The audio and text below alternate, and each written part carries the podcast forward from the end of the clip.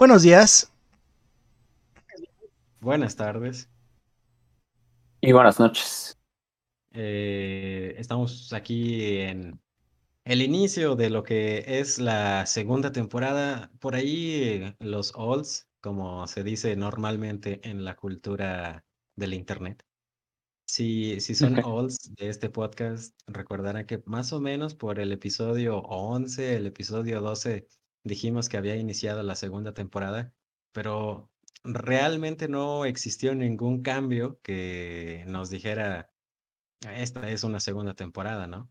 Eh, y hoy, eh, con este episodio 50, que de hecho no es el episodio 50 tal cual, pero que tenga ahí el numerito 50, sí lo es.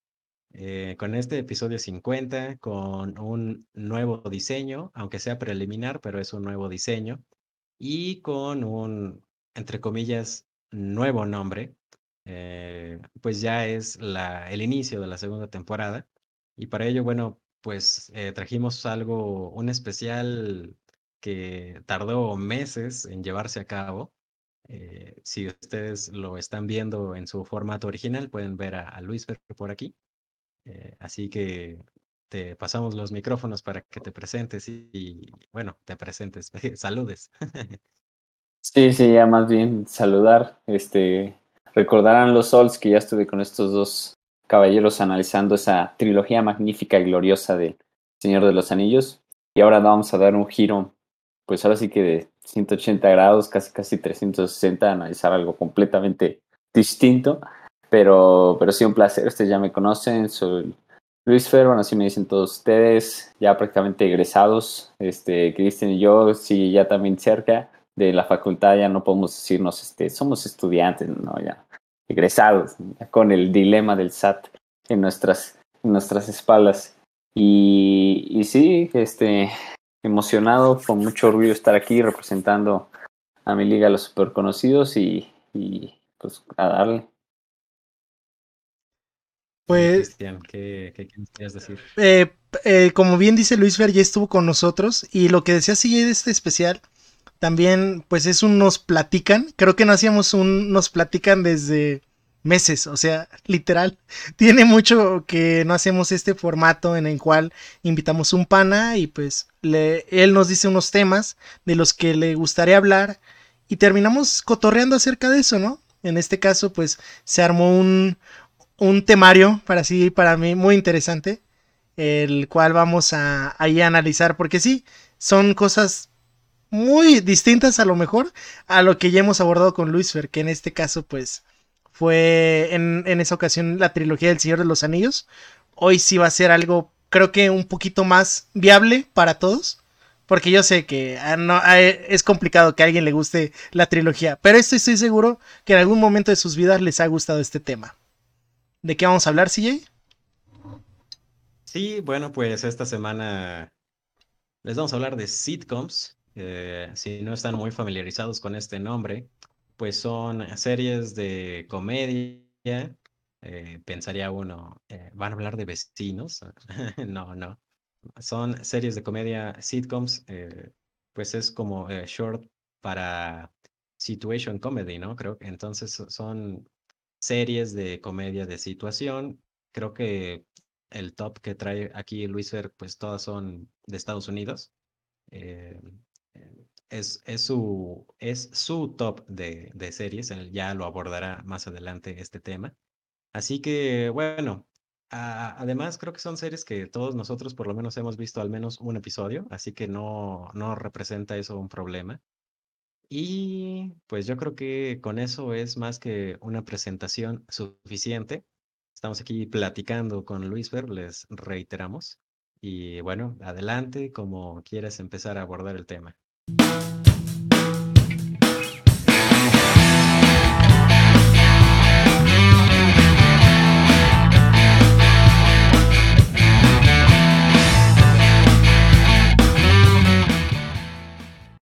Gracias, gracias, CJ. Pues sí, este, como tú lo dijiste, la verdad es que en, su programa podría, en este nos platican, podría ahora sí que platicarles de muchas otras cosas, no sé, Star Wars, Señor los Anillos, Marvel, o sea, yo sí he sido siempre ñoño, pero también una gran parte de mi vida, en especial esta vida entre la adolescencia y la joven adultez, se ha visto llena de sitcoms, porque la verdad es que de niños, o sea, no es como que... O sí, tal vez veía una de las que están en mi top, pero las demás, pues no. Y, y como bien lo dijiste, es mi top, es mi top 5, es un top muy subjetivo, ustedes podrán tener otro distinto, pero la verdad es que solo el mío es el correcto y ahorita van a escuchar científicamente y metodológicamente por qué. Yo tengo la razón de que estas son las cinco mejores sitcoms este, que se han visto hasta ahora, ¿verdad? Igual el próximo año sale una que supera a todos. Em, pero sí, como tú lo dijiste, CJ, una sitcom, nada más me dio curiosidad, nunca había investigado qué era una sitcom. O sea, sé que es una comedia, pero o sea, es un término más ahí, más técnico de, como tú lo dijiste, comedia de situaciones, que se genera a través de episodios tras episodios, y eso es lo que lo distingue. Em, entonces, antes de empezar con el top 5, eh, que por cierto, mis notas, mis famosas notas que ustedes saben que preparo, las he perdido, pero no importa que lo tengo todo en la mente. Primero unas menciones honoríficas y menciones no honoríficas de sitcoms o comedias que no llegaron a este top 5. Primero, las menciones no honoríficas son series que tal vez gente que está escuchando, gente respetable, audiencia de ya lo sabías, tal vez son fans, pero yo no. Y ahora os voy a decir por qué. Unas de ellas, Big Bang Theory. Big Bang Theory no está en este top 5, lo siento. No apaguen el episodio. Tienen que escuchar por qué, por qué no llegaron, por qué hay otras mejores simplemente no está porque tal vez la primera, segunda temporada me gusta, la verdad las demás ya no, simplemente no, o sea, no me gusta. Si veo un episodio en la tele lo voy a cambiar. Brooklyn 99 tampoco está, para mí no está todavía a ese nivel. Este, ¿qué más? Ah, Vecinos, Vecinos no está. Y Vecinos no está porque para todos aquellos que les guste Vecinos, tienen que checarse una serie española que se llama Aquí no hay quien viva. Esa serie sí es legítimamente buena, compite a mi parecer con las series gringas que voy a mencionar ahora, pero tal vez no encajaba completamente en, mi top 5 ahí. Se quedó como en el 6 o 7, pero la verdad es que es muy buena, si chequenla, se llama Aquí no hay quien viva. Y, ya, bueno, no, no incluyo otras series que sí son legendarias como Bob Esponja, no hay animadas, no hay South Park, no hay Los Simpson y tampoco hay shows como que veíamos nosotros, ya sea Nickelodeon, Nick at Night o Disney, no hay Drake y Josh, no hay Manual de Net, no hay nada de eso, que también son muy buenas, pero no están, no es la categoría. Nos estamos enfocando a, a la categoría de series de adultos, digamos, comedias situacionales. Hasta ahorita algún comentario, sí, Cristian. Eh, pues sí, mira, yo te agradezco que hagas todas estas definiciones, ¿no? Porque es como en parte educativo. Hay que, hay que saber qué estamos viendo en la televisión o en Cuevana. Así que muchas gracias por esa introducción. No sé si Cristian quiere decir algo por ahí. Estoy de acuerdo con los argumentos por no incluir tanto a Brooklyn Nine-Nine, a este, a Big Bang Theory, eh, las leyendas de la animación, como ya mencionaste, porque sí, sería hablar de aparte. Muchos, muchos confunden comedia con sitcom, ¿no? Manual de Net, como dices tú, era una comedia hecha para jóvenes. Realmente estas las puedes disfrutar a lo mejor tanto un niño, quiero imaginar que, bueno, un niño tan chiquito no, pero una de la que dices tú la vimos en la infancia, pero y la disfrutábamos, ¿no? Y la seguimos viendo y está muy cagada, pero bueno, eh, yo creo que con Manual de Net no la puedes ver a lo mejor con tu papá o con o ya o verla ya muy grande si no es por nostalgia. O sea, verla por primera vez creo que tampoco tiene ese efecto. No, exacto. Son series que vimos creciendo, vimos en el legendario Canal 5, bueno, yo por ejemplo, y que en ese tiempo venían perfecto, ¿no? Porque yo estaba, estábamos en la finales de primaria, secundaria, entonces ver el manual de Ned era perfecto porque no habían, si la ven van a ver que no hay chistes de smartphones o de redes sociales, son más la época que vimos que fue antes empezaba el boom, pero por ejemplo a mí en secundaria no me dejaban llevar teléfono.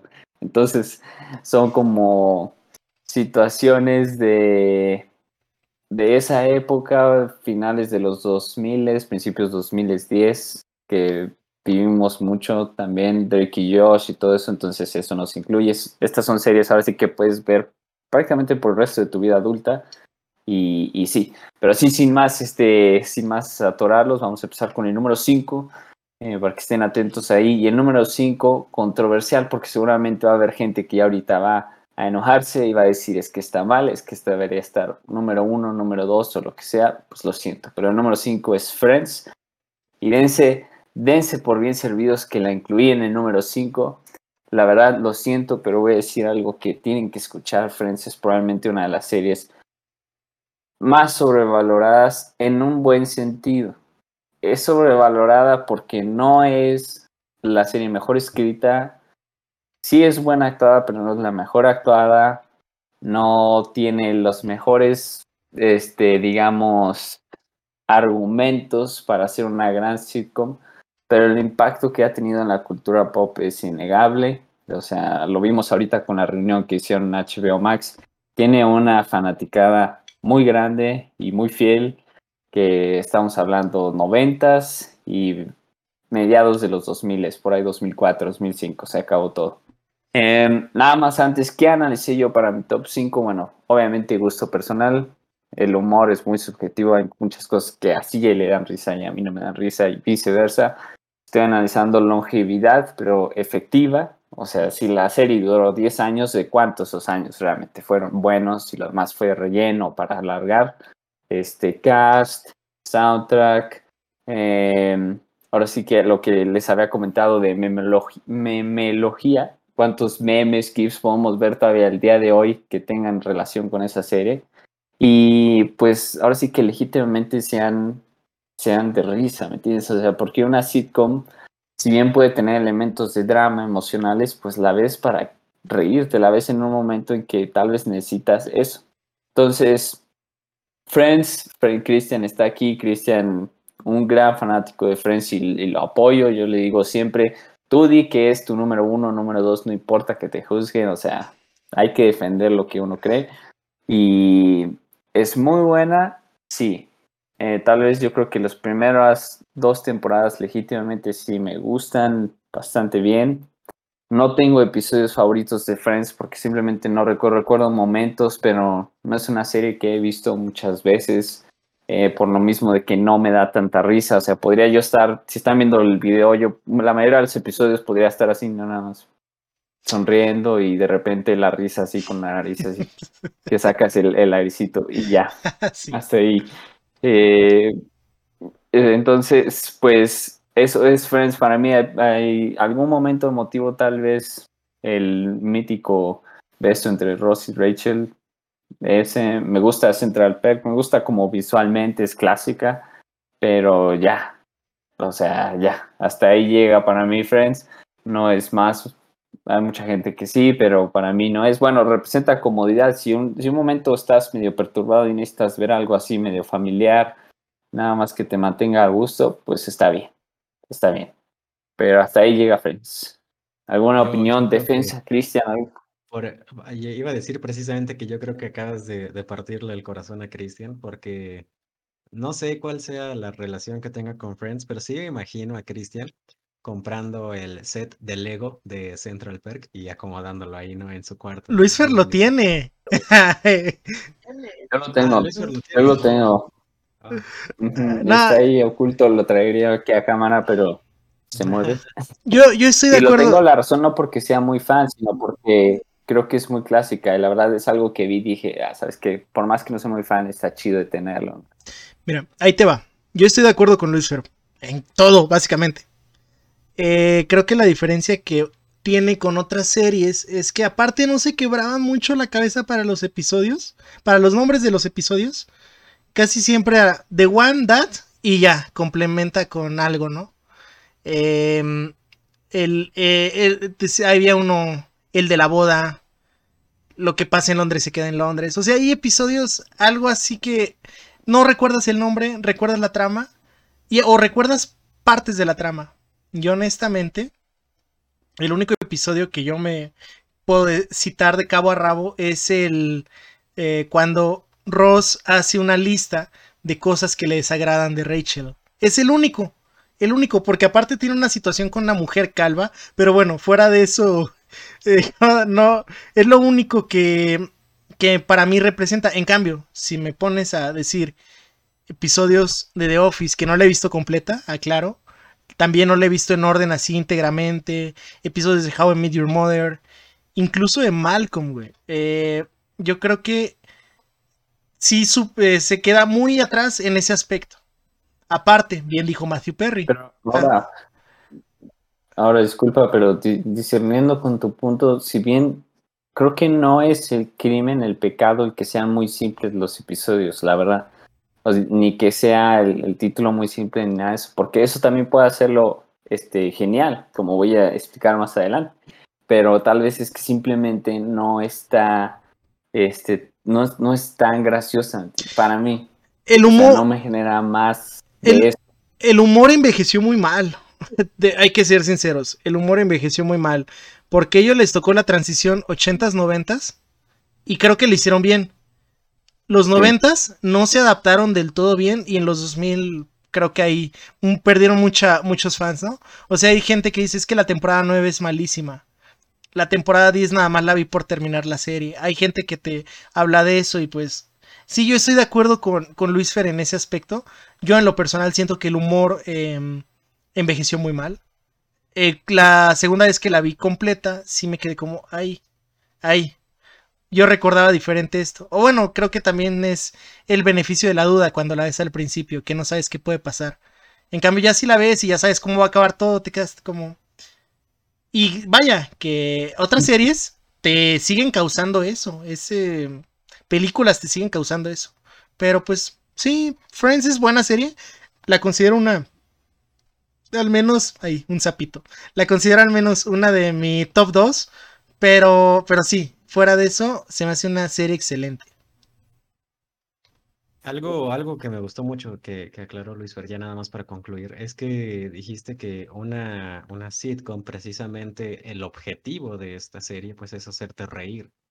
Y, y de hecho, eso es algo que no, no me lo había planteado antes. O sea, tal cual el aspecto meramente de hacerte reír, muy, muy pocas series sitcoms la tienen porque involucran después drama, ahí que las relaciones amorosas, que las relaciones tristes. Eh, así que buen punto para reflexionar. Concluyo. Sí, y tal vez nada más para cerrar ya, Friends, el tema que mencionaste la temporada 9, yo creo que los escritores cometieron errores en cuanto a los personajes que simplemente deshicieron tal vez lo que ya habían construido. Por ejemplo, Joy. Mm, de Chandler, como que en lugar de ganar, el personaje perdió al momento de, entrar a la relación con Mónica, como que ahí se, se estancó. Este, Ross también, como que era lo mismo, lo mismo, y Rachel era lo mismo, lo mismo. Joy permanece constante porque es realmente legítimamente, yo creo que el único bastante gracioso. Este, entonces eso es mejor, no lo tocaron, pero también metieron situaciones que no les gustaron, por ejemplo, el, enamoramiento de Joey y Rachel, que como que, o sea, fue por seguir, alargar una serie que realmente no tenía sentido hacer eso y no iba con el corazón de los personajes.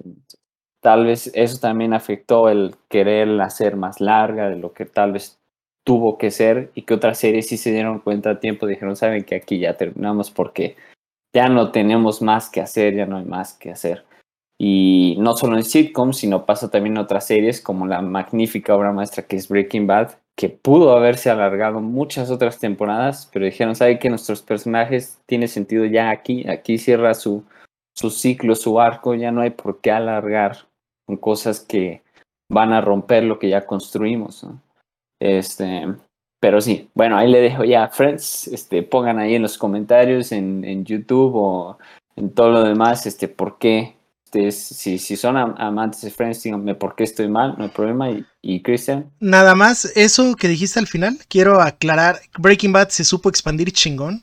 Y Friends tuvo un spin-off que nadie recuerda, nadie sabe que existe, que fue el de Joy. O sea, desde ahí te das cuenta de que una serie tiene buenos escritores cuando tienen visión a futuro de otros proyectos relacionados. Pero Friends hubo un spin-off que tuvo menos de una temporada, creo. O sea, y pues sí.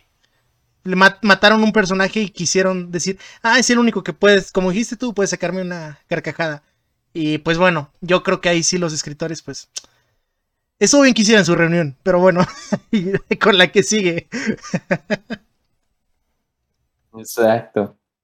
Este, bueno, el número cuatro, eh, la que yo considero la una sitcom que podría estar incluso desde número 3 a número 2, pero no se alargó bien, si lo puedo decir así.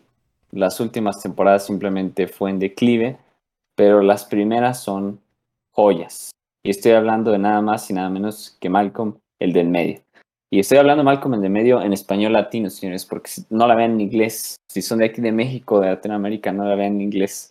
Tienen que verla en, el español latino, porque hay muchos chistes que sí, la verdad, el equipo de doblaje se encargó de adaptar muy bien y rifársela.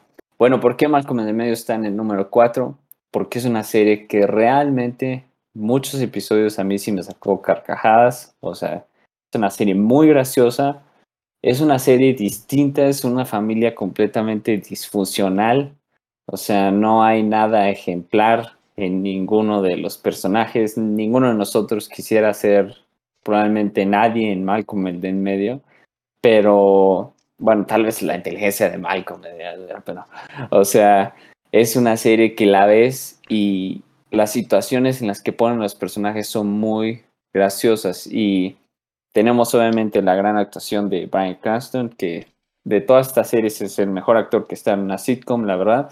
Em, tiene un gran soundtrack.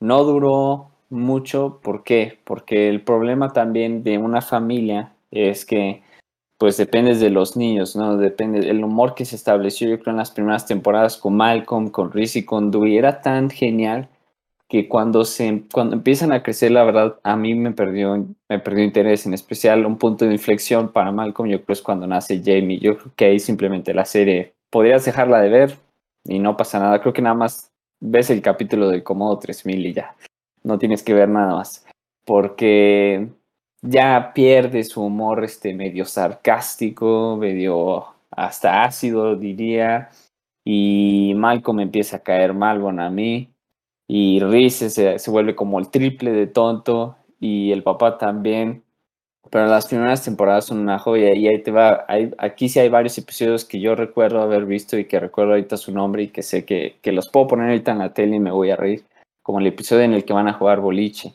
o el episodio que van este, al parque acuático, ese es fantástico. El episodio también, el piloto es muy bueno, la verdad, también el piloto es muy bueno. Eh, el capítulo donde imaginan cómo los niños serían niñas, cómo sería Malcolm, tú y Riz si fueran niñas, también es muy bueno.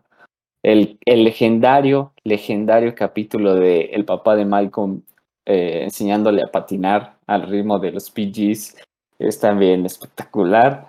Y eh, ¿cuál más también? Ah, bueno, el de el de la reunión familiar, ya ven que Lois tiene su familia ahí como que, que no la quiere, entonces está chido porque vemos, ese capítulo en particular está chido porque vemos a la familia unirse a favor de Lois, que casi nunca pasa, y los, los niños usan todos sus, su, su mente diabólica para vengarse de la otra familia malvada, o la pelea legendaria con los payasos, yo recuerdo o sea, tengo impregnado en mi mente haberlo visto en mi tele, porque bueno, antes yo tenía una tele.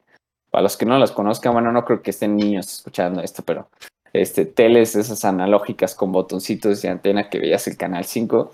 Yo recuerdo haber visto la pelea de los payasos este, con los chavillos en el cumpleaños de Lois, que nada más estaba viendo así como toda enamorada y Dewey mordiéndole la pierna a un payaso. Es que la verdad, la serie, si no la han visto, que lo dudo, es muy graciosa, te digo, no dura tanto ese gran pique que tiene, o sea, pum, sube, sube, y de repente se baja y lo, ya, la verdad, cae, diría, yo, en, picada. Hay muchos memes, muchos chistes que al día de hoy todavía tenemos, hasta stickers tengo en WhatsApp de, de Malcolm, o sea, es una serie que se ha impregnado en nosotros, ha marcado nuestra cultura pop, nuestra generación, y pues, pues por eso está número cuatro, la verdad. Eh, eh, aquí con Malcolm, el del medio, es una situación bastante extraña, porque, bueno, realmente no tengo esto comprobado, pero tengo la ligera impresión de que es más popular en Latinoamérica de lo que es en Estados Unidos. Como lo decías al principio, ¿no? Eh, es una serie que vale la pena ver doblada al español latino. Algo extraño que, que, o sea, ¿por qué quieres ver un material no en su idioma original, no? Pero aquí en este aspecto es como Los Simpson, yo creo. Eh, necesitas verlo en español latino para, para asimilar muchos de los chistes. Y ahora que mencionaba Los Simpson, eh, en algún momento me llegué a plantear, es como si Los Simpson fueran un live action, eh, muy, muy adaptado, muy a su modo. Cierto. Sí, pero sí, es que a final de cuentas, pues es una familia muy diferente a otras sitcoms de familia como Modern Family, totalmente diferente. No hay punto de comparación. Eh, y sí, eh, es como que un clásico junto con las que mencionabas de El Manual de Ned y Drake y Josh, pues que las veías ¿no? en Canal 5 a las 7 o a las 8 de la noche. Ese era un poquito más tarde porque como era ya una serie eh, como para adolescentes, ¿no? más o menos de 12, 13 años. En teoría, porque bueno, quién sabe, quién sabe. Pero sí, muy, yo, yo apoyo que la pongas en un, en un cuarto lugar. Adelante, Cristín. Yo nada más tengo como que esa espinita, no sé, trato de recordar. Y ahorita que, bueno, cuando dijiste tú de los puntos que tomas para calificar soundtrack, ¿no? Por ejemplo, The Friends, creo que solo el intro de Rembrandts y One de YouTube. Y ya, para mí es como que lo único memorable de Friends. De Malcolm, por más de que trato de recordar otra canción, aparte de la de los Bee y la del intro, no, o sea, es muy complicado. Y bueno, creo que también la vi en una época en la que no conocía tanto de música. Y también me pasa eso, ¿no? Porque estas otras Friends, How I Your Mother, todas las de Office, las llegué a escuchar en un punto de mi vida, en eh, ver en un punto que ya tenía un cociente musical, pues ahí basto, ¿no? Pero bueno, yo creo también que, como dice CJ, probablemente sea mucho más popular en Latinoamérica de lo que es en Estados Unidos. Y también podría verlo, verse así como algo de los Simpson. Que curiosamente el doblaje les ayuda de chingoncísimo a las dos. Yo la verdad, esto y las primeras de Harry Potter, es prefiero verlas en español que, en su idioma original. Sí, ahora del soundtrack, yo la verdad tengo tres en mente, tres rolas, creo que cuatro, pero la verdad de una no estoy muy seguro. Eh, pero ya con eso es, para mí es más soundtrack que Friends, que la verdad, como tú lo dijiste, solo me acuerdo de, YouTube y de la intro. La intro de Malcolm es legendaria, al punto que fue homenajeada ahorita en WandaVision 2020. Eh, los Gees. Hay otra rola también que la tengo agregada en mi Spotify, pero les voy a fallar ahorita con el nombre. Pero es en uno de los primeros episodios cuando llega el, nuevo maestro de Malcolm. Creo que se llama Pump It Up, pero no es la de, no es la de Space Jam, es otra. Eh, donde tienen que, tienen que estudiar un chorro y todos los, ¿cómo se llaman? Los, bueno, los amigos, otros nerds superdotados de Malcolm, pues están todos estresados y ven como Malcolm nada más lee como 10 libros más que ellos, pero está todo relajado y ahí ponen esa rola que suena muy chido. Y creo que también está la de Bad Reputation. Creo que también suena en un episodio este, donde, donde arman un, relajo los, los chavos. No recuerdo cuál episodio, pero creo tenerla en mente también. Este, y sí, pero también me acuerdo que se basaba mucho en, en sonidos como de cuando hacían la transición de escena a escena, así que sonaba o un golpe o algo así, un pow, como un portazo también. O sea, como que esas cosas se, me hacen un poco también más creativas que, que la serie incorporó, ¿no? La verdad, este, sonidos no en sí soundtrack, pero sí es este sonido ambiente o ahora sí que dirección de sonido que metieron para hacer el ritmo y el tono de la, de la serie que fuera más rápido y más graciosa también. Eso, eso es lo que, lo que recuerdo en cuanto al sonido de Michael. Pero, pero bueno, si tiene algún, algún otro comentario. Yo creo que perfectamente pues podemos pasar al número 3. De acuerdo. Pasamos al número 3 y la verdad ya aquí en el número 3, 2 y 1 este varía para mí. O sea, una semana ahorita lo tengo así, pero tal vez la próxima semana es, o sea, los cambio el orden porque han sido series que han estado en distintas etapas de mi vida y que probablemente en el futuro también y en distintos momentos. Creo que también eso es importante. Cada quien tiene una conexión personal con una serie, o sea, para ciertos momentos y eso también te hace tal vez no ver las cosas muy objetivas. Y para mí el número 3, que podría estar en el número 2, pero hijo, bueno, no me acuerdo si esto lo tenía así la semana pasada. Pero bueno, así lo voy a decir ahorita. El número 3 yo tengo a How I Met Your Mother. How I Met Your Mother para mí es la versión mejorada, tomó de base lo que otras series hicieron, como Seinfeld, como How I Met Your Mother, como Friends, y para mí lo mejoró. Para mí mejoró el esquema que tenía Friends, que sí es una sitcom que mete mucho más de otras emociones. O sea, es una serie que te puede poner triste, te puede poner emotivo, te puede hacer sentir este, solitario, te puede hacer sentir enamorado, lo que sea. O sea, juega con muchas emociones, no en sí se dedica solamente a hacerte reír, pero ah, no creo que eso esté completamente mal. Creo que se vale si tienes una historia chida y si en los capítulos, porque cada capítulo, por más que sea emotivo, va a tener aspectos que se dediquen solamente a hacerte reír. How I Met Your Mother básicamente es lo mismo, son amigos ahí en Nueva York, lo que sea, pero lo que lo distingue es que es, para mí es una, un concepto más creativo, es algo que no se había visto, es una historia de amor al revés que te mantiene con suspenso, bueno, no, sí, suspenso, sí, de qué miedo, pero con el interés hasta el final para ver cómo se resuelve. Y para todos los que se quejan del final una y otra vez, de que por qué primero hay dos finales, un final alternativo y el final que salió en la tele. Si no te gusta el que salió en la tele, puedes ver el final alternativo y va a estar completamente contento. Pero la única razón por qué a la gente le enfureció tanto el final es porque llegó, este, invest, bueno, ¿cómo se dice en español? Bueno, emotionally invested hasta el, hasta el último episodio, ¿me entiendes? O sea, llegó con, con el interés y con las ganas de ver cómo terminaba hasta el último episodio porque les importó durante las nueve temporadas que se aventaron.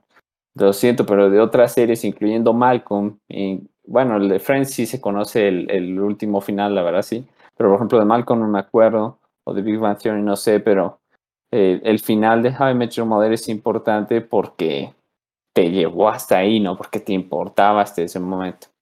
Son, tiene un soundtrack brutal. Este, no es un soundtrack muy chistoso, no es un soundtrack muy lleno de canciones muy conocidas, solo un par. Pero si te conectas emocionalmente con la serie, que es algo que a mí me hizo, la verdad, pues te va a pegar cuando escuches una que otra rola de la, de la playlist de How I Met Your Mother, te vas a acordar de ese momento y decirte, pues, o sea, me llegó, me llegó ahí. Y creo que eso es algo que a mí lo que me han hecho solo tal vez de Office, pero esa conexión personal simplemente es, es mucha.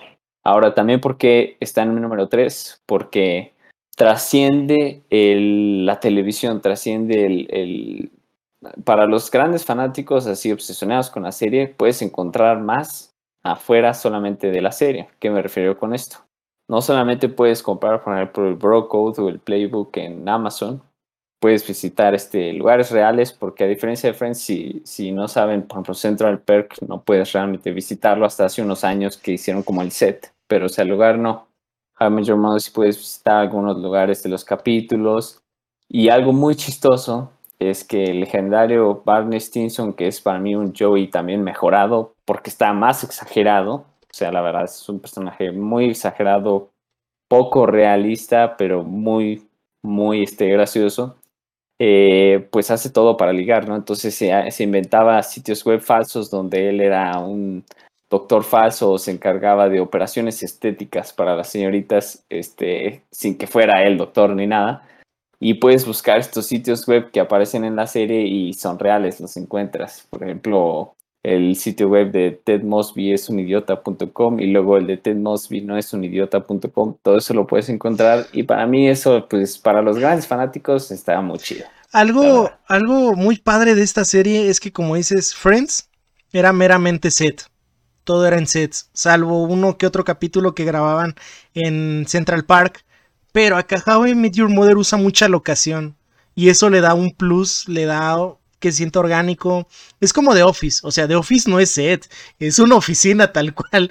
Y tienen como, tienen como Modern Family, su pared en la que platican, ¿no? O sea, donde este fake documentary. Pero yo creo que algo que dices tú que mejoró, cambiar un café por un bar, eh, como dices tú, te comprometen emocionalmente a, ver el final. De Friends también el final fue. Eh, pero pues sí, o sea, está muy, muy padre y estoy de acuerdo de las canciones. Pero, de, ¿cómo se llama? Ahorita, perdón por interrumpirte, pero es que dije, esto se va a olvidar. Si, si, si lo dejo aquí, se va, se va a ir, se va a ir. No, sí, y bueno, lo siento, te te voy a decepcionar tal vez un poco en esto, Chris, pero, o sea, los sets que puedes, lugares reales que puedes visitar de How Metro Model los puedes visitar porque o fueron referenciados o porque inspiraron el set en la serie. Pero la verdad es que todo Nueva York, todo lo que ves en How incluso el metro, todo es un set. Puedes ver los videos este, detrás de escenas y las calles, todo, es un set, el bar, todos los apartamentos y la verdad los del set se rifaron porque no se nota, aparecen calles este neta parece que sí grabaron ahí en Nueva York, pero no, todo es un set, lo grabaron en Los Ángeles.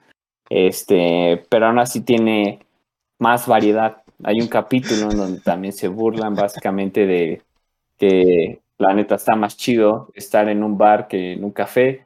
Y ahí se vuelve un chiste de los episodios más graciosos donde a Barney le anotan mal su nombre y le ponen Swarley.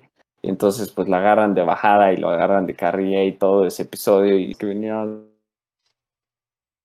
este, pero obviamente How I Your Mother empezó al año, o sea, Friends se acabó en el 2004, 2005 y How I Your Mother empezó luego, luego, o sea, al siguiente año, a los siguientes seis meses. Y yo creo que cargaba con esa presión, no tanto, pero sí como que todo el mundo debe decir, ah, es, es otra vez Friends, pero distinto. Pero por eso le metieron ese rollo más creativo de conocer a la mamá, de quién, bueno, esta, cómo la conocí, bla, bla, bla y la verdad eso está muy padre. Entonces, sí, How I Met Your Mother, el, final es controversial, a mí me gustó, este, creo que es merecido, eh, pero entiendo por qué a gente no le gustó, la verdad. Y el cast yo creo que es muy bueno, el diálogo por lo general es bueno, que debo admitir que hay capítulos también donde en, en particular Marshall se avienta unos chistes que a veces me recuerdan a los de Friends, un poco así medio medio tontines, por decirlo así, medio simples, pero también hay chistes muy elaborados y hay chistes que duran temporadas, como el de la apuesta de cachetadas, empieza en la temporada 1 o 2 y sigue hasta la novena, o sea, son, le siguieron con chistes que realmente fueron muy elaborados y sí tuvieron su punchline, sí tuvieron su final merecido. Pero entonces sí, Jaime Your es la 3, si nunca la han visto, véanla, chequenla. Este, todavía, todavía alcanzaron chistes de esta época. Por ejemplo, hay un episodio donde hablan de smartphones, donde sí alcanzan a hablar de cómo antes de ir a una cita no deberías stalkearle todas sus redes sociales para saber cómo es antes de conocerla. O sea, sí alcanzaron esta época que vivimos ahora en los 2010. Imagínate un Tinder en esa época, porque estamos hablando de que en esta época eran los sitios de citas, ¿no? O sea, es algo que me gusta, que son chistes que sí evolucionan bien. O sea, te hacen pensar. Y de Friends había unos muy anacrónicos, telefonote, ¿no? Tengo un celular y es un ladrillo. O sea, sí, yo creo que para nosotros, bueno, creo que al menos para nuestra edad, How I Met Your Mother es perfecta. Igual si alguien más chico la ve, no la va a apreciar como tal. Por lo mismo, ¿no? Te quise. Ah, pero pues, ay, no. Aparte es el cambio de universidad, vida independiente, esos flashbacks en Friends solo hacían flashbacks a los ochentas y se burlaban de los ochentas. Pero acá reflejan mucho de esta, que no es igual México, Estados Unidos, experiencia universitaria, pero hay puntos en los que sí puedes decir como, por ejemplo, lo de los sándwiches, ¿no? es un, es un chiste que empezó en la, en la primera temporada y siempre que referencien algo relacionado con la marihuana va a haber un sándwich. O sea, está muy padre eso. Está, Sí, la verdad es que, digo, al final varios chistes esos ya se van a ver anticuados en 20, 30 años y eso no es culpa tampoco de Friends o de ninguna serie, pero yo creo que fueron escritos un poco más creativos, a mi parecer. Sí me río un poco más, mucho más diría, este, la verdad con How I Met Mother. Y, y sí, o sea, chequenla. Las primeras, la primera temporada es 2005, brutal. O sea, van a notar la época cañón, la verdad. Desde las rolas, la ropa, eh, los peinados, todo. Son los 2000 Pero la verdad está padre. Para mí los 2000 me causan algo de nostalgia. Aunque la vimos, aunque lo vivimos de niños, es la primera época que realmente me causa nostalgia. Los 90 no y los 80 tampoco. Pero los 2000 sí. Y, pues nada, eso es, este, véanla, la verdad está muy, muy graciosa, muy emotiva y sí vale la pena, vale la pena cada, cada temporada. Em, bueno, ya sin más introducción, vamos a ir al número 2, que aquí sí muchos van a estar de acuerdo. Una gloriosa serie. Eh, la verdad es que últimamente, estos últimos años, ha agarrado más ímpetu probablemente que en los años en los que estuvo saliendo en televisión. No estoy seguro por qué, pero tan solo con el hecho de que fue el show más streameado en el 2020, a pesar de que lleva años de que se acabó, y ese show es The Office. Señoras, The Office es la segunda mejor sitcom de la historia y podría haber sido número uno sin problemas, pero en la temporada 7 se acabó. Temporada 8, 9 y 10 no las tienen por qué ver, la verdad no. Baja la calidad en particular, siguiendo el punto de inflexión que ahorita voy a mencionar. Para mí cae en picada y lo más o menos intenta recuperar. Ay, perdón, recuperar pero, pero bueno, ¿por qué The Office está número 2? Primero, el cast ahora ya lo conocen todos por GIFs o por memes o porque simplemente son estrellas, empezando con Steve Carell y John Krasinski, pero en ese tiempo eran completos desconocidos. O sea, John Krasinski cuenta en, en varias historias de que él realmente no estaba seguro si esto iba a funcionar, entonces se tenía que como grabar, le mandaba a sus papás grabaciones de que sí estaba haciendo un show para que le creyeran y cuenta de que cada semana le decían, no, es que ven esta semana a grabar, pero posiblemente la siguiente se cancele. Y le decían, bueno, está bien, ve este fin de semana a grabar, pero próxima, posiblemente la siguiente semana ya el show no exista. O sea, siempre estaba en constante, en particular la primera temporada, en constante ritmo de que Rise se va a cancelar. Porque The Office, eh, para los que no sabían, que yo creo que van a ser pocos, se basa en una The Office británica. Si por sí los británicos tienen un humor particular, muy peculiar, ácido, muy británico, que muchos no entendemos, la verdad, o sea, como que son cosas que solo ellos se, darán risa. Los solo son como cuatro capítulos, pero si tienen tiempo de ver The Office este, de Inglaterra y les encanta el humor incómodo, bueno, esta serie sí es, o sea, cañona. Es cañonmente incómoda. El, el jefe es o sea, Michael Scott, pero al triple, es muy difícil de digerir, es un humor que no es para todos, no es un humor que te haga sentir bien, no es un humor que te haga, está hecho precisamente para hacerte sentir incómodo, pero no lo suficiente como para que quieras quitarlo, sino para que te dé risa a pesar de que estás bien incómodo de lo que estás viendo. ¿Y por qué? Son situaciones de trabajo son episodios que se viven en cosas de trabajo rutinarias que se exageran un poquito, obviamente, porque es una serie de televisión, tampoco vamos a ver lo que vivimos en el trabajo todos los días, a los que vamos a oficinas y así, pero más o menos se basa en cosas que podrían pasar en una oficina. Entonces, es una serie que apela a la gente que está en constante trabajo y que en Estados Unidos es mucha gente que trabaja de 9 a 5 en oficinas, en privadas, que básicamente es como la burocracia aquí, están ahí encerrados, entonces conviven siempre con la misma gente, entonces apela a esa gente, pero obviamente le cambiaron el humor cuando llegó a Estados Unidos. El primer episodio es, el piloto es muy bueno, pero es exactamente igual al primer episodio en, el, en Inglaterra, es más el chiste de la engrapadora en gelatina, también fue sacado de ahí, todo es igual Michael Scott es insufrible, no le aguantas. El segundo episodio de Office ya toma su personalidad porque se puede enfocar en chistes de Estados Unidos. Por ejemplo, el segundo episodio es el Día de la Diversidad y obviamente Estados Unidos es un país lleno de, de distintas razas y migración y cultura y todo eso. Y es un tema que siempre es muy controversial, el tema racial. El segundo episodio no es políticamente correcto. Para los tiempos que vivimos ahora, no es políticamente correcto. Mucha gente va a ver algún, alguna escena que es un chiste, es un chiste el que sea una persona racista Michael Scott, pero no es racista en el más sentido, es racista porque es ingenuo, porque así es, porque el chiste es que te ponga incómodo a saber que es una situación mal que Michael Scott está siendo racista, pero mucha gente ahorita que nunca ha visto la serie no lo va a entender y se va a ofender y es completamente válido y va a decir es que por qué a la gente le gusta este show solo con ver el segundo episodio tiene escenas muy brutales como la que Michael está gritando a Kelly en tono como hindú, ¿quieres una galleta? ¿Quieres una galleta? O cuando les pone a todos post-its, ¿no? Y tú eres judío y tú eres este afroamericano y en lugar de aceptarse tiene que sacar lo peor de sí, describir a la otra persona por los estigmas, por ejemplo, a los...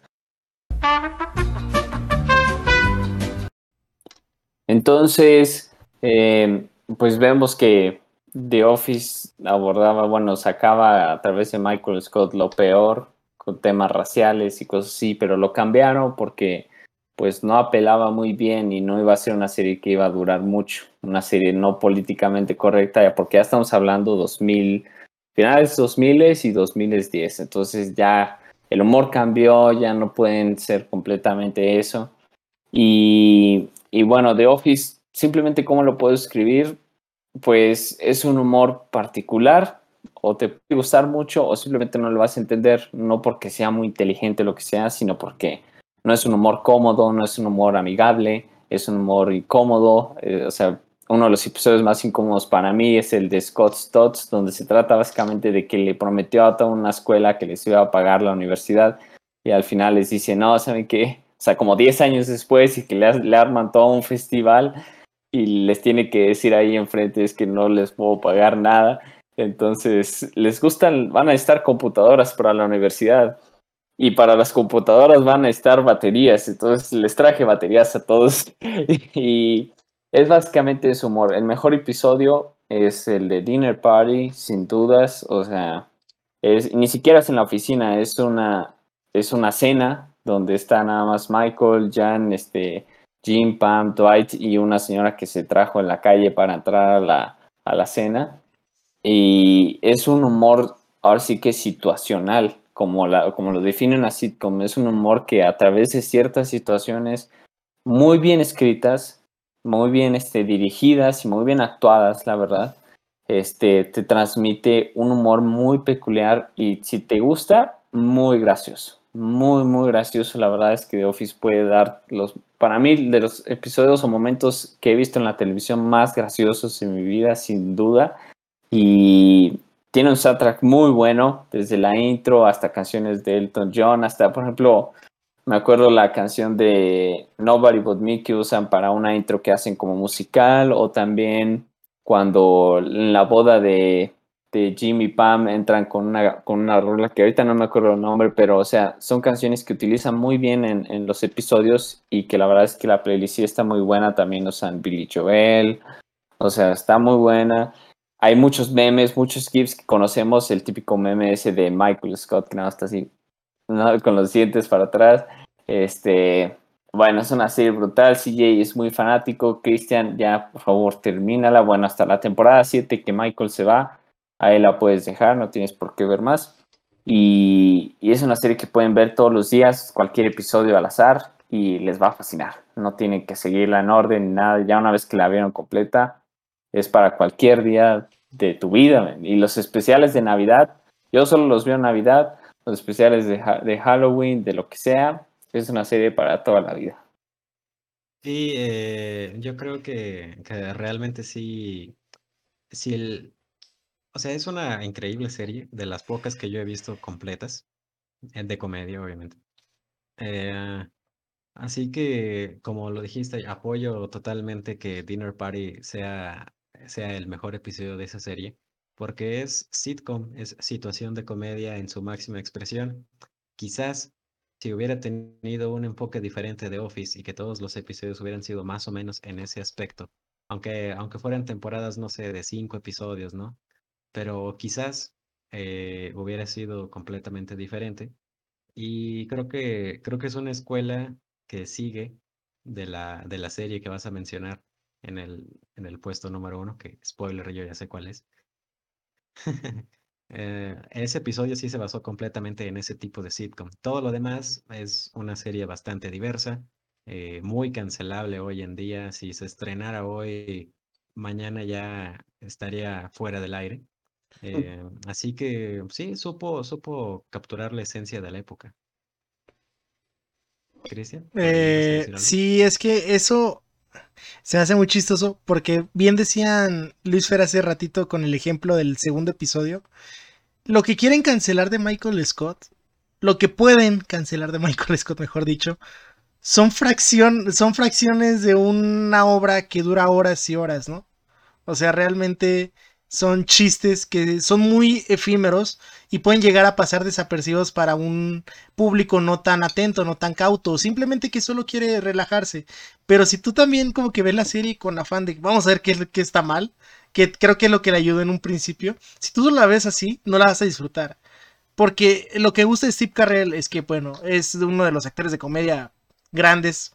Suelta bombas, bombas, bombas, bombas. O sea, realmente ni bien te da un punchline de una broma y sigue haciendo otra. Y el personaje de Michael Scott, en lo personal, indirectamente quiere ser comediante y le sale mal y eso es lo que da risa. Y yo creo que está muy cañón esa meta actuación porque él es comediante, ¿no? Imagínate, si es complicado hacer comedia legítima, hacer comedia indirecta en el sentido de que tú eres comediante, tu chamba es hacer reír a la gente, actúa como alguien que no que quiere hacer reír a la gente y que no puede eso y las coactuaciones que tiene con todo su elenco, las interacciones son únicas.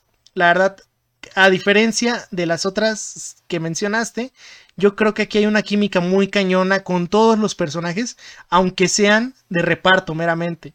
Porque estamos hablando de que son elencos máximos 5 o 6 personas.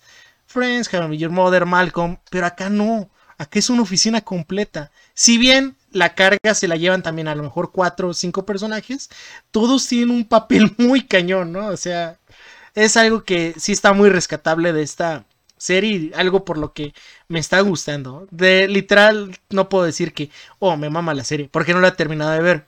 Pero, pero bueno, hasta lo que llevo, me está gustando mucho.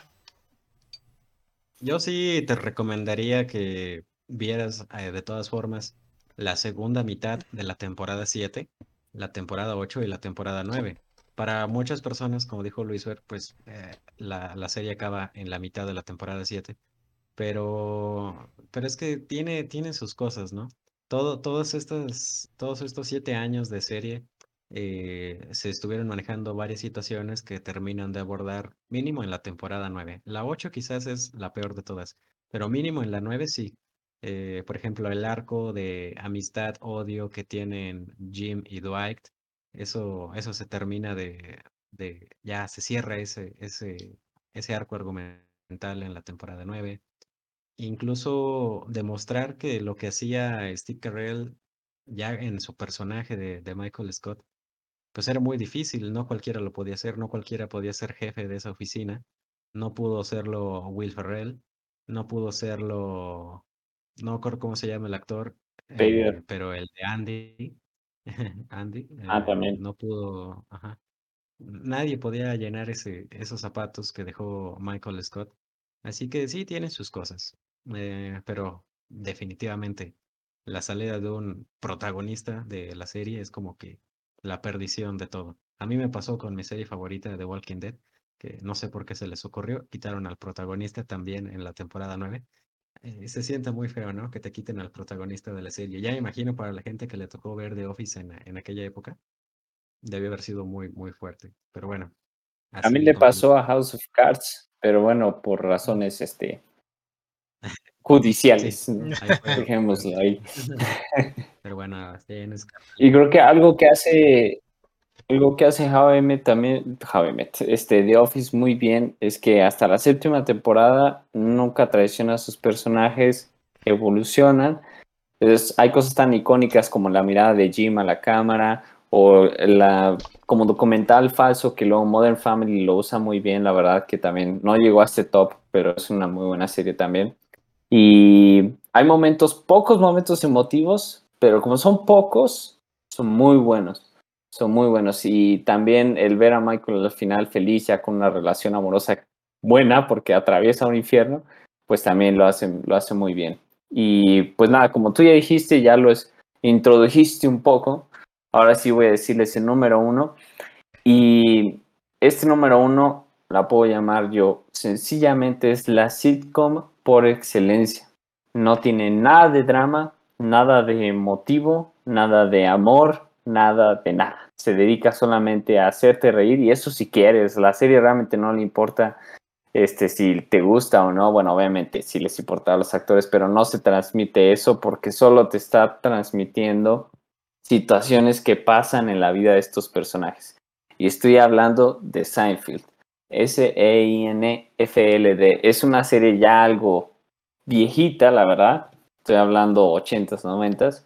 Es una serie que fue antecesora a Friends, a How Todos los que dicen, no, es que Friends fue primero que How I Met Your Mother. Pues vaya, Friends le copió a una historia más legendaria que es este Seinfeld, que son amigos en Nueva York, este, que rompió con las otras series que venían, que eran normalmente alrededor de familias, como El Príncipe Rap, que también es buena, pero también es una familia, o este, ¿cuál es, más? Bueno, hay muchas más viejitas que Christian y CJ son más expertos, pero Seinfeld es un humor muy distinto. Eh, es una serie que podría decir que ahorita sí es doblemente políticamente no correcta. Hay muchos, muchos eh, chistes, muchos episodios que en ese tiempo sí eran correctos, que ahorita no lo son. Este, pero eso no quiere decir que a la gente que le guste sea racista, misógina o que no soporte, eh, no sé, la diversidad sexual, lo que sea. Claro que no, pero simplemente es un humor distinto, es un humor muy sarcástico, es un humor algo ácido, pero también muy situacional. Se debe a lo que estás viendo. Todos los personajes que son Jerry, George, Elaine y Kramer, ninguno de ellos aprenden ninguna lección o mejoran como personas o tienen un arco donde los vas a ver este, florecer y casarse y tener hijos. No, son, son los mismos de la temporada 1 a la temporada este, temporada 10, son 10. Em, y todas las temporadas para mí son constantes. La primera y la segunda todavía intenta encontrar como su estilo, pero todas las demás de en medio son magníficas, son gloriosas. Para mí no hay ningún episodio, la verdad, que yo no me ría. Hay unos episodios en los que me río mucho. En ningún episodio voy a sentir otra emoción que no sea risa. El final es extraño, es, o sea, no es, eh, pero es gracioso, sirve para acabar la, la serie. Spoilers, pero si no lo han visto, pero bueno, al final termina Jerry haciendo stand-up en la cárcel. Y es una serie que se basa en Jerry Seinfeld, que es estando pero, todos los episodios, hasta como la octava temporada, van a ver que empieza con, con Seinfeld haciendo un pequeño stand-up, algunos chistes, y así introduce el capítulo, porque por lo general de ese chiste se trata el capítulo. Y es una serie sin soundtrack, no tiene ninguna, ninguna canción, nada más el sonido original, pero no lo necesita, no lo necesita. Este, sí tiene muchos memes y tal, pero la verdad es que Seinfeld es difícil de explicar. Yo creo que el mejor episodio con lo que lo podría explicar es uno que a ustedes, a ustedes los introduje, sino cuando no lo conocían, pero es el episodio del restaurante chino. Eh, son 20 minutos toda la serie es corta, los episodios son muy cortos, 20, 25 minutos a lo máximo. Creo que el final sí dura una hora, pero esos 20 minutos básicamente son ellos en un restaurante chino esperando una mesa. Y por una u otra situación o otra situación, nomás no consiguen una mesa y George está teniendo un dilema que ahorita no existiría por smartphones, pero para ese tiempo sirve muy bien el chiste que está esperando una llamada al restaurante chino de una novia con el que tiene un problema y no lo dejan atender el teléfono porque se mete una señora y se mete otro y luego lo contesta el dueño chino del restaurante y le llama su nombre, pero como lo dijo como en chino así raro, no entendió, entonces se perdió la llamada. Son situaciones que podrían pasarle a cualquier persona, son muy comunes, pero que las manejan de una manera muy graciosa. La verdad es que Larry David y Jerry Seinfeld, que son los este, creadores y escritores, para mí son unos genios de ese humor, que es mi humor favorito, así completamente situacional, nada emocional. Y es, es, una serie perfecta, no tengo nada en contra de ella, no puedo encontrarle nada malo. Para mí todo es bueno, podría verlo todos los días, cualquier episodio en orden, en desorden. Y para mí Seinfeld es, es por excelencia la mejor sitcom. Se las dejo para que la vean, no les cuento más porque no les puedo explicar más que eso. Es más, ellos mismos se burlan de la serie en unos capítulos donde hacen que van a hacer una serie, Jerry y George consiguen un trabajo de escribir una sitcom y dicen, ¿saben qué? Esta sitcom no se va a tratar de nada. Entonces ellos mismos están escribiendo, están escribiendo su serie, su serie no se trata de nada. Y hace poquito cumplió 30 años el año pasado y ellos nos dijeron 30 años de nada, pues eso es algo, porque realmente la serie no se trata de nada, no hay nada pero aún así es gloriosa, es muy graciosa y, pues nada, la tienen que ver. Así lo Sí, eh, sí e, eso, eso fue una reflexión que hiciste al principio del episodio que me, me gustó bastante y sirve para aclarar el porqué de ponerle en el número uno. Es cierto, estamos hablando de sitcoms, eh, comedia de situación. La comedia de situación es algo que pues en México quizás no, no llegamos a comprender porque el humor en este país es diferente.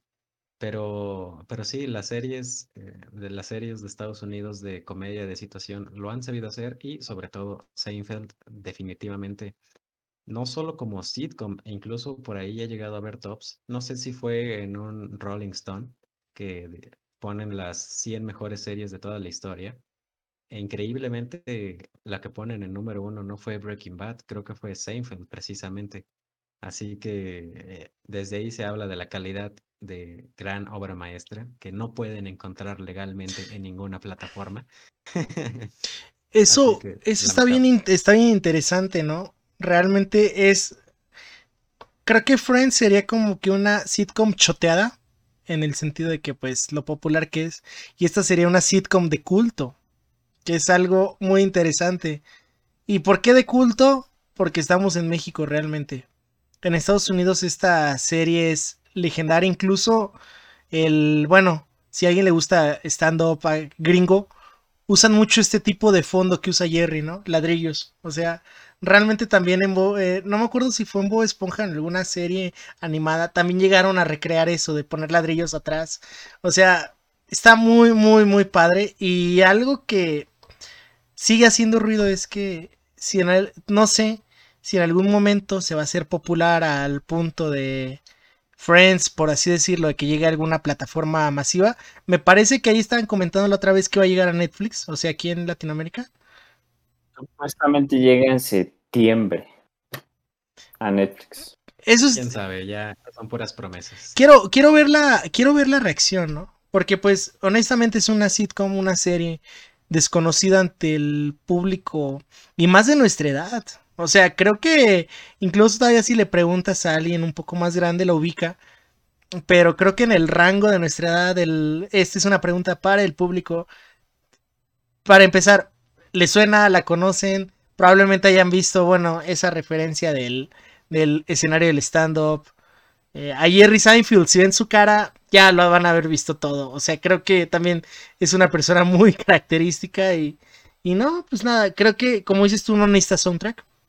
Es algo muy que valoro mucho en todo tipo de actuación. Si no tienes que poner sonidos de fondo, si no tienes que poner algo que distraiga al espectador, estás haciendo algo bien. O sea, Sí, fue, es, está muy bien construida, la verdad, sí que eh, felicitaciones a Seinfeld, algún día la vamos a ver.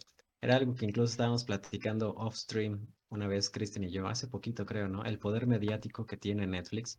Eh, poníamos el ejemplo de Cobra Kai.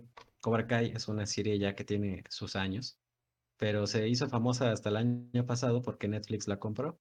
Empezó en YouTube Red, o sea, Ajá, mucha gente ni siquiera sabe que existe YouTube Red. sí. Bueno, ya, ya no existe, ahora sí, ya no existe, Ya. pero, pero sí, ese poder mediático de Netflix, si algún día eh, hace crecer a Seinfeld todavía más, porque es una serie grande, pero en Latinoamérica no. Entonces, eh, se lo merecería. Ojalá, ojalá que, que crezca. Ahí te va. Pero bueno, estos, esos son mis comentarios. Luis Fer no me dejará mentir, pero a ti te tocó la época dorada en la que How I Met Your Mother estaba en Netflix, ¿no? Si recuerdas. Sí, E- eso. Creo sí, que me tocó verla en Netflix. perdió, perdió mucho de, del alcance cuando fue a Amazon, porque realmente sigue siendo menos popular, creo, para el público en general contratar este servicio que Netflix. O sea, es algo como que Netflix sí tiene, ahí tiene mucha atención mediática, que bueno, ojo, no es sinónimo de calidad, porque realmente si nos vamos a calidad es otro servicio que ni siquiera ha llegado a, a Latinoamérica, pero, pero bueno, ahí esperen, pues en, Sí, en otra, en otra ocasión se va a hablar de eso en este programa. Promesa. y como tú dijiste, Chris, es una serie que, o sea, yo la conocí por mis papás, yo me acuerdo que mis papás la veían en la tele y en algún momento ya que estuve un poco más crecido que conocí, me dijeron, siéntate, es momento de que veas algo así, algo distinto, porque la pasaban en, todavía la pasan de hecho en la tele, todavía la puedes ver en Sony, este, para los que tengan cable, lo que sea, creo que es en Sony Channel que la pueden ver. Y, y sí, no pasaba en ningún otro canal como Canal 5 o TV Azteca, la verdad es que no. O sea, es una serie poco accesible en Latinoamérica y más para nuestra generación, que tienes que buscar ahora hacer el esfuerzo para verla, que es meterte a otras páginas que no sean Amazon, que no sean Netflix, bla, bla, bla, bla.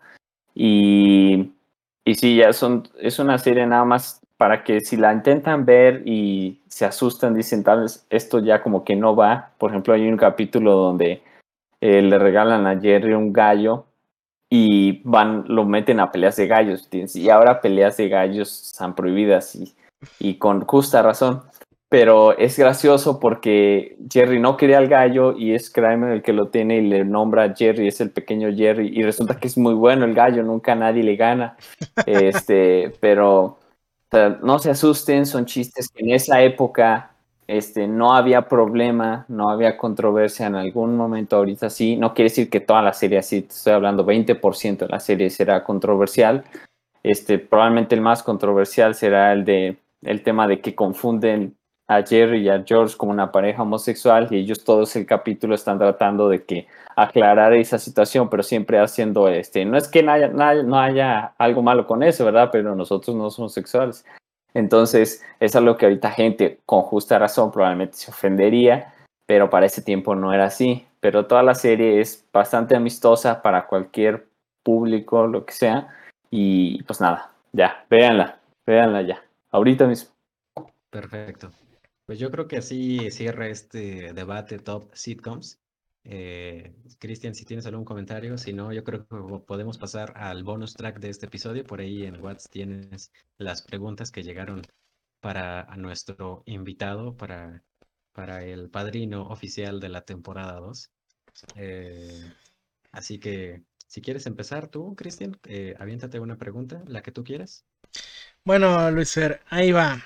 Te hacen una pregunta. ¿Qué estudias? Ah, bueno. Bueno, ¿qué. ¿qué, qué estudiaste? ¿Qué estudias? Bueno, Ah, ok, sí, mejor replantear. ¿Qué Estudia la estudias? vida. la vida. Bueno, yo estudié este Derecho con estos dos, dos panas, la carrera de Derecho, no de leyes, de Derecho. Exacto, exacto. Hay hay que recalcarlo, ¿verdad? Eh, ok, bueno, siguiente pregunta. Por aquí nos dicen, eh, ¿tiene usted novia? Hijo, hermano. Este, por diversas situaciones, no estoy en, en el mercado disponible. No quiere decir que sea por, créanme, este, falta de intentos, falta de experimentos, pero simplemente es algo que ahorita no, no está en mis en mi lista de preocupaciones. Eh, es un tema complicado. No es una prioridad. Todos los que estamos ahorita, la vida soltera es una jungla. La- No, no, deja tú eso. La vida soltera, ustedes lo sabrán, es una, o sea, es una bestialidad. Es difícil, es complicada, pero, pero también tiene sus, sus buenos momentos. No quiero decir que no. Este, y nada, sí, sí estoy, estoy en el mercado. A ver, ahí mándenle un, un mensaje, ¿no? Por Instagram. Vamos a dejar por ahí las redes, quizás. Eh, pero bueno, eh, la justificación del no me gustó bastante. Así que, bueno, podemos pasar con otra pregunta. Ah, dice, ¿dónde va a hacer su maestría? Es una pregunta muy propia, ¿no? O sea, Sí, mami, ¿quién está preguntando esto? ¿Mis papás o quién les mandó las preguntas? Este, em, bueno, el tema de, de la maestría realmente, o sea, no es, creo que ya ahora tal vez para aquellos que estén ahí afuera y quieren, este, tal vez integrarse a la vida profesional, en particular la vida privada es complicado, ya necesitas estar más calificado, lo que sea, pero sí me gustaría hacer una maestría particularmente en el extranjero, ya tuve la experiencia en la- mediante la universidad de hacer algo allá y la verdad es que allá el estudio es otra onda y no es por sonar así, este, pues así que mamón, la verdad, o sea, no sonar así pap, pero la verdad es que sí es una oportunidad muy chida que con cierta suerte, gracias, gracias a Dios y trabajo duro, mucha gente la puede conseguir y no, no es excusa los, los recursos, lo puedo decir desde, desde mi propia familia. Este, he tenido el, el ejemplo de mi papá desde entonces y, es muy chido y los aliento también a intentarlo, hay que intentar superarse, a intentar conocer más, pero también en algún momento sea útil. Doctorados para mí en lo particular, salvo que sea investigador, no me llaman la atención, solo quiero hacer la maestría, especializarme en algo y trabajar en la práctica. Doctorados ya es para si quieres ser científico y pensar todo el día. si quieres Pero- hablar, pero también es oye, válido, o sea. Luis Fer, si Y quieres bueno, hablar, ¿dónde? Ni siquiera dije dónde. sí, Ah, es a lo que iba. Eh, así como, muy chido, Este, pero ¿dónde? ¿Dónde? Pues yo creo que sí, pues en, en México la verdad no, hay- no es que no quiera, simplemente no hay como la maestría que busco, tristemente, ojalá hubiera, ojalá hubiera lo que busco aquí a la vuelta de mi esquina, pero simplemente no es así. Este, entonces me gustaría en Inglaterra o en Estados Unidos no, porque está muy cara y son muy racistas, en particular soy mexicano, igual me hacen algo, entonces mejor en Inglaterra o incluso en Alemania que tengo el idioma. A ver qué pasará. Bueno, qué bueno. Es una, una bonita respuesta. Eh, pasamos eh, a la siguiente pregunta. Esta creo que es más como una referencia a la cultura popular. Eh, así lleva la pregunta. Ross and Rachel were on a break. Sí, sí, claro. Ya lo dijeron ellos. O sea, no hay debate. Sí, sí, estaban en un break. Y ahí lo dejo. Sin debate, guiño, guiño, guiño, guiño. Sin debate. Y por último, este es un chiste local, meramente. Quien esté familiarizado con el crew, con este círculo de panas que interactúan en este programa, momento más chingón que has pasado con la liga. O sea, es- Con el grupo de amigos, ¿no? Se entiende, entiéndase Sí. la liga. sí. Sí, sí, como, como miembro fundador y autonombrado capitán de la liga, este, tengo muchos momentos especiales.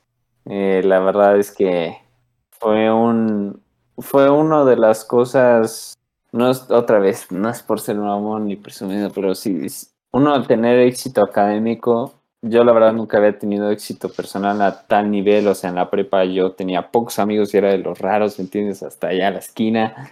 Eh, entonces, para mí fue un gran éxito personal conocer a este, a este gran grupo de amigos que está conformado, es bastante grande, o sea, no es Sí. un grupo de tres, cuatro, o sea, estamos llegando al número siete, ¿me entiendes? O sea, es, es difícil hacer un grupo así. Eh, primer semestre nos unió. em, Cristian, obviamente lo, lo, fiché, hice el, el, mercado de fichajes, lo conseguimos aquí al equipo. Este, pero sí, la verdad es que son muchos momentos especiales y los que quedan por vivir con la liga, pero si tuviera que escoger uno en particular, híjole, es difícil, pero tal vez...